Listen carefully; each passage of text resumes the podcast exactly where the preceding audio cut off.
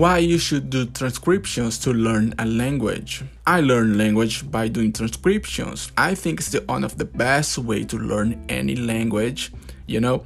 And at the same time I'm doing transcriptions, I'm improving my writing skills and even my listening skills.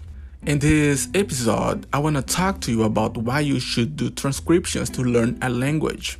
And first of all, I want to just ask you if you like that show, please share it with your friends. Thanks. So, what are transcriptions? To do transcriptions, you need just an audio in your target language it could be a dialogue in a script from a movie or a Netflix series, for instance, and you need a piece of paper or notebook in your smartphone, computer, or something like that. Then you listen to the audio. You can use headphones and write down the sentence you are listening to. After that, you will check the sentence and compare them with the script of the movie or Netflix series. So easy. So, with transcriptions, you can know in which level your listening skills are. Like, if you are understanding almost everything the audio is playing, so you are at high level. But if you're not, don't worry, you can always improve.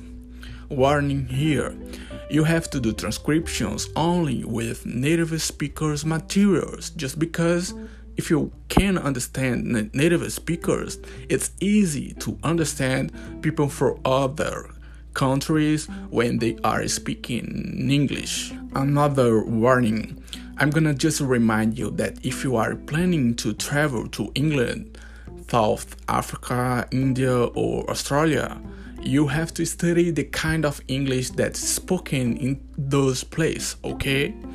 Why? because the English we speaking in the United States is a little bit different of the English in Scotland. For example, got it?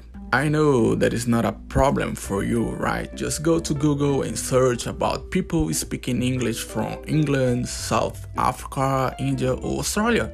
It's easy. You can do it not just with people talking, but with music or anything you want. In my opinion, listening is the most important skill you have to study and practice. Why? Simple rule here. If you can understand what people are saying, it's easy to talk back with people.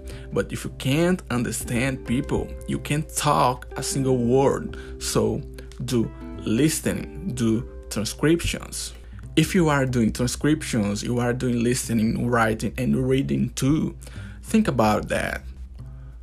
Hey, if you like this episode, please don't forget to share it with your friends who are learning language. Stay with me.